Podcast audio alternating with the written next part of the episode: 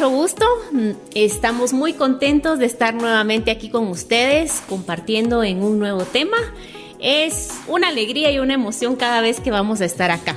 La verdad es que nos preparamos oramos, le pedimos al Señor para que estas pláticas, en lo que contamos un poquito experiencias, anécdotas, pues también ustedes vayan recibiendo el mensaje fundamentalmente de lo que nosotros queremos platicar. Así que queremos agradecerles por estar en sintonía, queremos agradecerles porque nos han escrito, nos han hecho sugerencias, nos han hecho bonitos comentarios, nos han felicitado, pero también si necesitamos que nos jalen las orejas, pues lo vamos a recibir con mucho amor.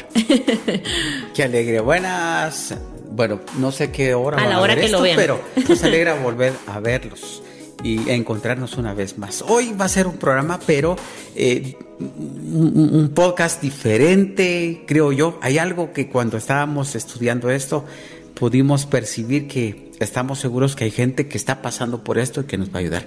Queremos contarles a ustedes que abajito, si están en, YouTube, hay una campanita ahí, oprimí esa campanita para que te avisen caigan las notificaciones. cuando caigan las notificaciones, porque también hemos estado pensando cómo poder ayudarlos más. Y hace unos cuantos días comenzamos a hacer unos pequeños experimentos enviando devocionales todos los días, tratando de que en menos de tres minutos la gente lea y ore. Así que queremos hacer eso. Entonces queremos comenzar a hacer esos experimentos con ustedes y metan, eh, eh, pues métanse en esa campanita y damos gracias a Dios, como se podrán dar cuenta, y aparecemos en otras en nuevas plataformas. ahí se investigan, indagan, ahí se van a dar cuenta. Estamos eh, siempre en YouTube y estamos en Spotify, pero aparecen ahí otras que en este momentito no las tenemos, pero ahí van a aparecer en su pantalla. En la, pantalla. Bueno, ahí van a aparecer. el podcast número 4, increíble. Qué alegre, ya, vamos por 4. Esperemos que vengan muchos más si ustedes nos dicen que sí. Pero hoy pensamos en un tema muy bonito. Vamos siempre con lo chapín. Échale ganas. Ese es el tema de hoy. Sin H. Es de echar, porque si no, no se va a ver. Echale Con faltas ortográficas. Sí, sí. Echale ganas. Eh, ¿Qué pensás cuando decimos echale ganas? Mm, no te rindas. Eso. No te rajes para los varoncitos, no te rajes, no te rajes va. O sea, si, hay que llorar, hay que llorar, pero ya, échate, te caíste, sacudiste. Se las lágrimas, sacudite, ya, échale ganas, échale ganas.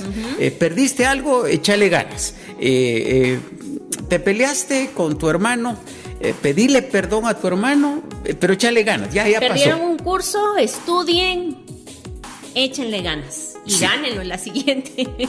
Pero hoy queremos hablar, cuando hablamos de echarle ganas, vamos a hablar con eh, eh, el podcast sobre superando la crisis. Yo no sé qué están pensando ustedes. Cuando yo eh, estábamos viendo, estábamos viendo y yo estaba leyendo esto, digo, ¿será que es esto? Sí. La crisis no toca hombre mejor dicho, toca hombres y mujeres. Ajá. Igual que el tema cualquier edad, cualquier edad. ¿Desde cuándo es que comenzó una crisis? Para comenzar a entender qué es una crisis, ¿qué? Va a decir alguien así, ¿va? Entonces, ¿qué es el crisis? Dice que es un cambio negativo, una situación complicada, difícil, inestable durante un proceso. Eso es una crisis. Entonces, algunos son más dramáticos. pensamos, perdona, a veces pensamos que tal vez solo los papás están pasando crisis, ¿verdad? Y entonces, ¿por qué si este podcast es para jovencitos? Porque estamos hablando de crisis. Porque tal vez vemos a los papás preocupados porque tienen algún problema económico y ellos están en crisis. Pero indirectamente o directamente nos afecta a nosotros como hijos, ¿verdad? Pero hay otro montón de crisis, dale. Perdón, perdón. Y en casa pasan cosas, hay crisis, pero muchas veces lo que hacemos es hacernos los desentendidos, los locos, los que ya saben, ahí no, eso no es. Una crisis es algo que tenemos que enfrentarlo y tenemos que superarlo. Por eso es que estamos pensando en este podcast. Aspectos que vienen a nuestra vida que es una situación externa, eso platicábamos un poquito, ¿verdad? Es una situación externa que viene a nosotros y tenemos que tener la forma correcta para enfrentarla.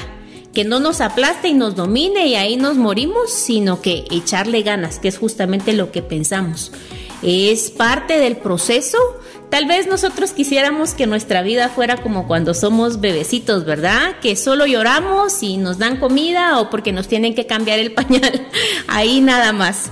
Pero en la medida en que nosotros vamos creciendo y vamos agarrando responsabilidades, pues también nos vamos dando cuenta que tenemos que enfrentar problemas. Eso es parte de nuestro proceso de madurar y de crecimiento. Entonces, lógicamente van a venir adversidades a nuestra vida que no siempre vamos a estar preparados para enfrentarlos. Pero entonces ahora viene el porqué de la plática de, este tema para poder saber de que... De ¿Cómo salir? Exacto, cómo, salir. ¿Cómo salir? Solo para que tengas una idea de lo que estamos hablando, seguramente has oído de una historia que está en el libro de Job, que automáticamente el, el protagonista de esta historia es Job.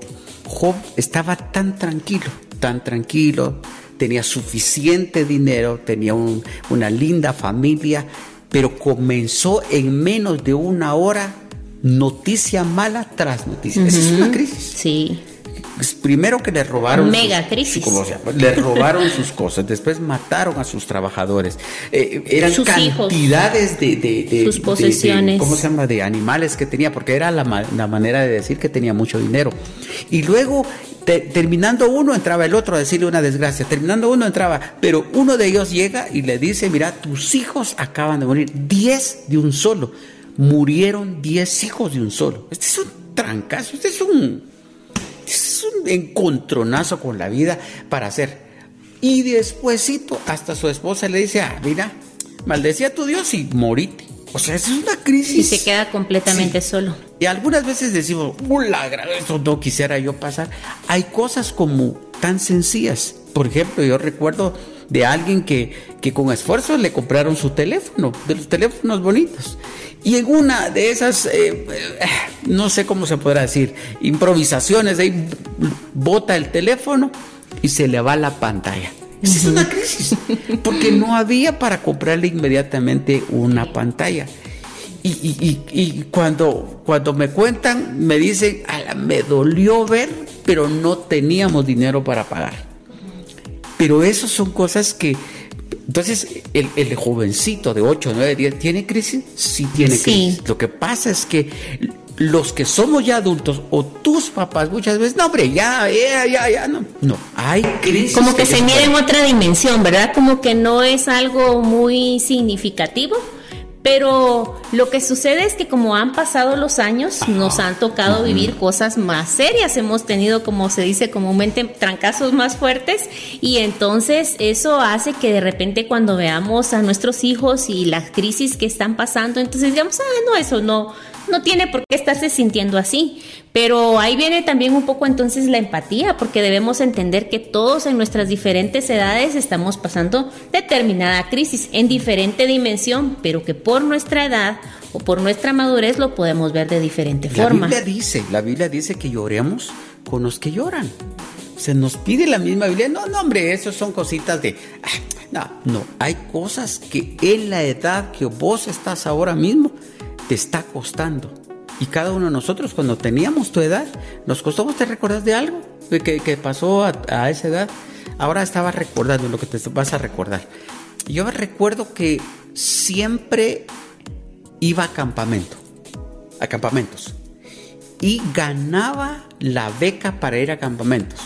Número uno, porque mis papás no tenían para pagarme un campamento. Mi papá una vez dijo con que vayas una vez para que te quites el gusto, pero no agarré más el gusto. Que si no sabían que le encantaba estar ahí todos los años. pero la segunda cosa es que habían concursos en la iglesia y yo quería ganar de memorizar versículos, llevar amigos, hacer todo lo que tenía que hacer. Pero llegó alguien mejor que yo y me desplazaron. Ese año no tenía que ir. Para mí fue algo inesperado. Yo nervioso saber si ganaba o no ganaba. A la hora de hacer la sumatoria, no quedé. Ya unos cuantos así, pero adentro era un dolor para mí. llegué con mis papás y la respuesta fue, ya fuiste, hombre. Este año no vayas, el otro año. No. Subestimaron tu crisis. Sí, eso no. Yo, quería que me dijeran, bueno, miramos que hacemos una cosa así. Y creo que es un llamado de atención incluso para los papás, aunque no sé cuántos papás estarán, estarán viendo. Bien, este lo están viendo, nos hemos dado cuenta que lo ven. Entender, o sea, no, no, ¿cómo se dice? Ganarle. Eh, eh, mejor dicho, hacer que no pasen los hijos la crisis. Todos tienen que pasar, si no, no se forma el carácter.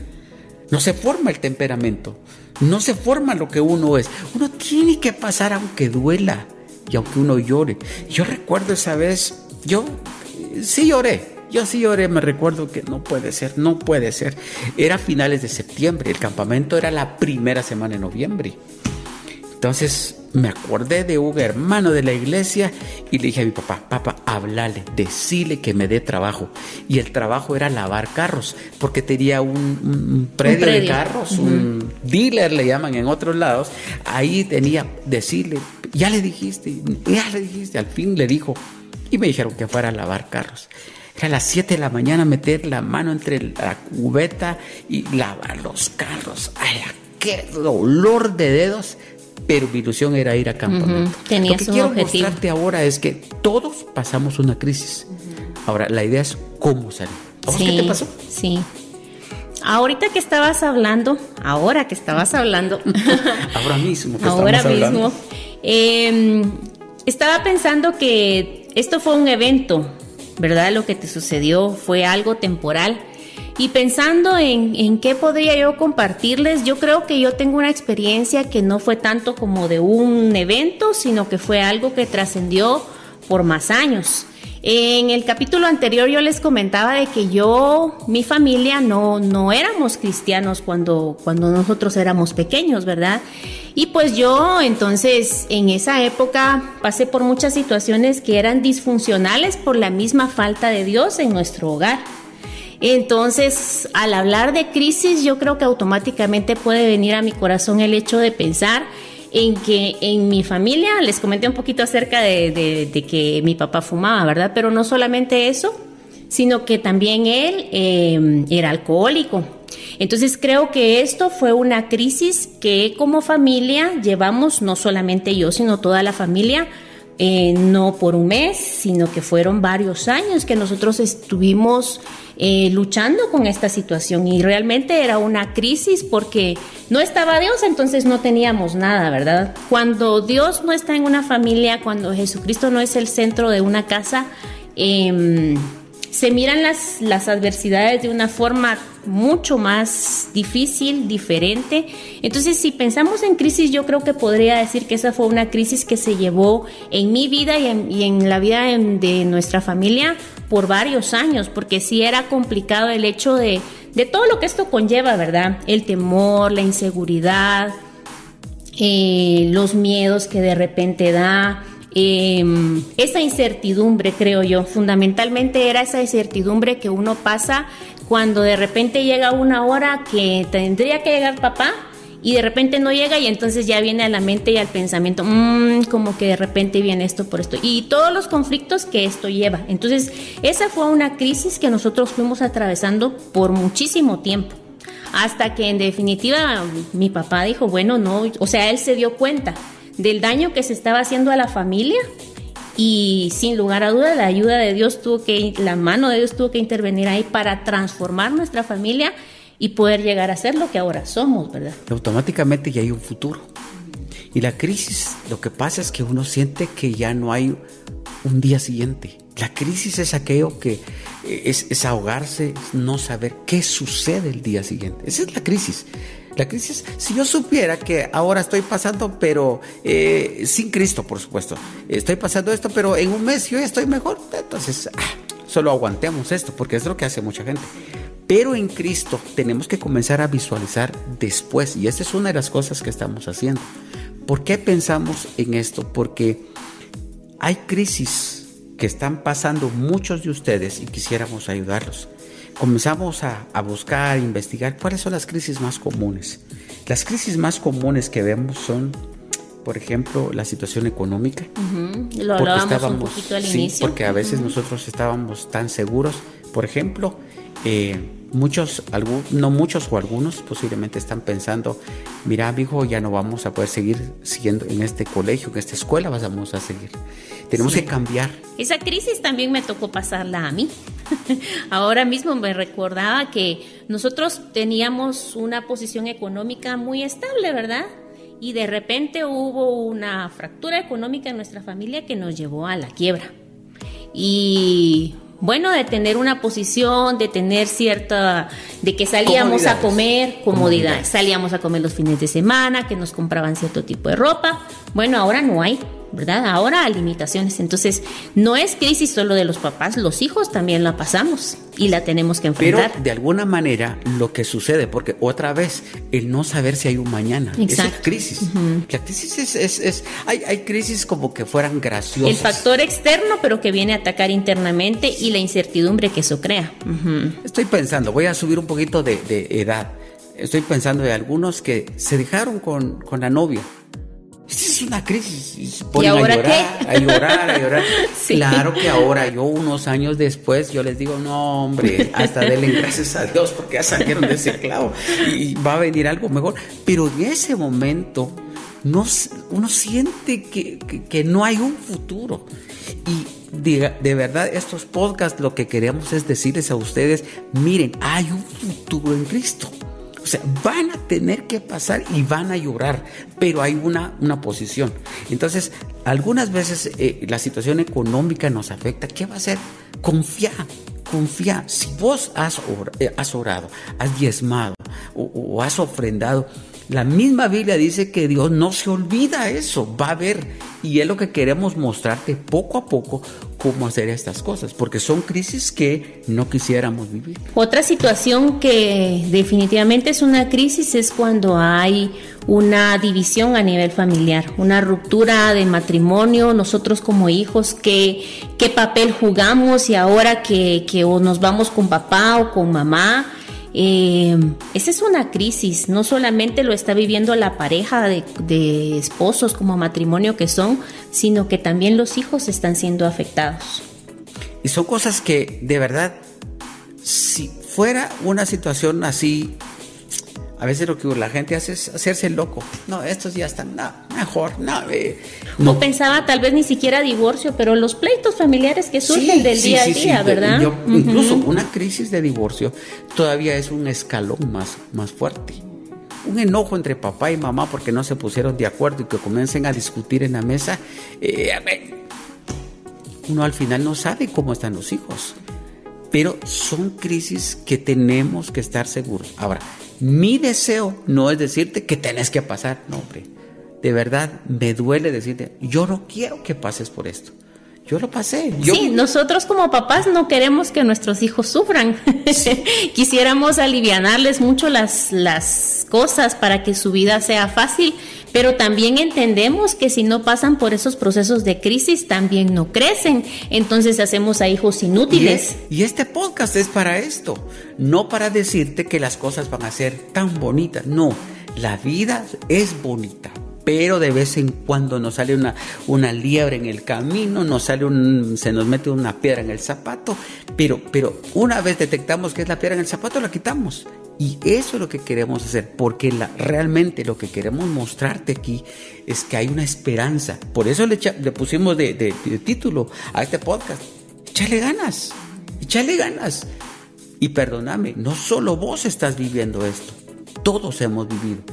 Tu situación, posiblemente hasta tus papás, sus papás las vivieron, solo que no sé cómo las pasaron y nosotros queremos no ser los que den la salvación, la, el punto y final de las cosas. No, lo que queremos es mostrarte. Por y la diferencia es si estamos con Cristo o sin Cristo. Porque de la experiencia que yo les contaba en ese momento y que fue por muchos años es porque estábamos sin Cristo. Pero con Cristo también vamos a tener crisis, vamos a tener dificultades, pero va a ser muy diferente. Entonces ahí viene, ¿qué es lo que querías? Deuteronomios 31.8. No temas ni te desalientes, porque el propio Señor irá delante de ti.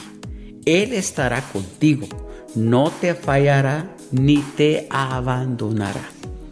La crisis es dura, la crisis de la pérdida de, de pérdida de un familiar. Si hasta cómo duele cuando se muere una mascota. Sí. Y, e incluso la crisis es tan diferente para un niño de 3, 5 años porque se murió su mascota. Para el que tiene 8, 10, para el que tiene 15, 20, para el que tiene 40. Es diferente, los ángulos son diferentes, pero la respuesta. Dios nunca dice, ah, bueno, como es mascota, no, o como es dinero, sí, no. Dios ha dicho, no tengas, no temas ni te desalientes, porque el propio Señor irá delante de ti. Las crisis son aquellas cosas, aquellos encontronazos que uno termina rebotado de la impresión que pueda tener. Pero está Cristo. Y esa parte final del verso, no te fallará ni te abandonará. Qué promesas, ¿verdad? Entonces hay una manera de decir, échale ganas, aguanta. Cuando llueve fuerte, por ejemplo, pues estás buscando un, un, donde esconderte abajo de una casa, por ejemplo. Aguantate, quédate un rato ahí, que pase la tormenta. Y aunque te mojes después, aunque se te empapen los zapatos, vas a llegar a casa. Eso es lo que queremos decir. Y la única manera es a través de, Dios, es a través de Cristo. Las crisis duelen, no lo niego. Muchas veces no son de que, bueno, ya en dos minutos se acabó. Hay crisis como la que estás hablando de años. Pero hay una respuesta para vos hoy. Seguí orando. Por eso te pedimos, seguí orando y comenzá a ver las cosas diferentes. Es que no se ve nada diferente, estoy, estoy diciendo y es en, cierto y es cierto y, broma a la vez. Es que ese era el patojo de mi vida. Espérate. Todos, incluso los que me están oyendo, ahora mismo van a decir, sí, es cierto. Es que yo ya nunca más, yo... Y caemos hasta el error, desgraciadamente, de encerrarnos, enfrascarnos, llorar, hasta se nos mete ideas tontas. Pero la crisis, en esto que Dios nos está mostrando, es, yo te voy a sacar, yo te voy a sacar. Nunca nos va a abandonar, no nos va a fallar. Mm. Así que los que están oyéndonos están pasando por algo. Siempre les decimos, escríbanos. Aunque tal vez nos tardemos unos dos o tres días, porque gracias a Dios nos escriben. Pero queremos decirte, no te desanimes. Por eso te digo, aquí en Guatemala decimos, échale ganas, échale ganas. Yo no puedo estar con bolas 24 horas, pero Dios sí está con bolas 24 horas para echarte ganas. Mira, una cosa que me gustó mucho. Salmo 23, 4. Esto es algo que tal vez lo hemos leído, pero ahora que lo estamos usando por salir de la esta nueva versión también. En la nueva versión internacional, eh, mejor dicho, la nueva traducción viviente. Aun cuando yo pase por el valle más oscuro, no temeré, porque tú estás a mi lado. Tu vara y tu callado me protegen y me confortan. Mire, no podemos decir que la vida es tan tranquila de no pasar, que solo es un valle liso con grama verde y, mariposas enfrente de nosotros. No, hay valles oscuros, hay momentos que parece que no amanece. Yo también, yo recuerdo que cuando tuve un desamor, yo sentía que el mundo se acababa y me escondía en el cuarto, ponía una almohada tal vez en la cara para llorar, para que nadie se diera cuenta. Pero después fui entendiendo, son procesos, que son procesos que uno tiene que pasar. Nunca nadie va a estudiar desde primero primaria hasta graduarse en la universidad sin pasar por exámenes o pruebas. Todos tenemos que pasar y nos ponen las pruebas para ver si ya podemos pasar al siguiente grado. Así es la vida, la crisis son así. No las queremos, quiero que quede claro, no las queremos, pero las tenemos que pasar para que luego el Dios de amor nos promocione a otra categoría. Y yo estaba pensando que, número uno, para superar una crisis es decirle a Dios que nos ayude. Eso es fundamental. Pero tiene mucho que ver la actitud que nosotros tomemos también, ¿verdad? O me quedo ahí encerrada o me quedo ahí, como vos decías, en la almohada hasta que se me va el oxígeno y me muero, o, quito la almohada de ahí y digo, no, me voy a parar y entonces voy a hacer algo diferente. Em, tiene muchísimo que ver la actitud que nosotros tomemos para salir. Yo creo que como siempre Dios es un caballero, yo siempre lo digo, ¿verdad? De la misma manera que cuando nosotros le recibimos a Él como Señor y Salvador, a Jesucristo, nosotros tuvimos que decir, sí, te necesito, ¿verdad? En todas las áreas de nuestra vida, en estas circunstancias adversas que estemos pasando, pues también le tenemos que decir, te necesito.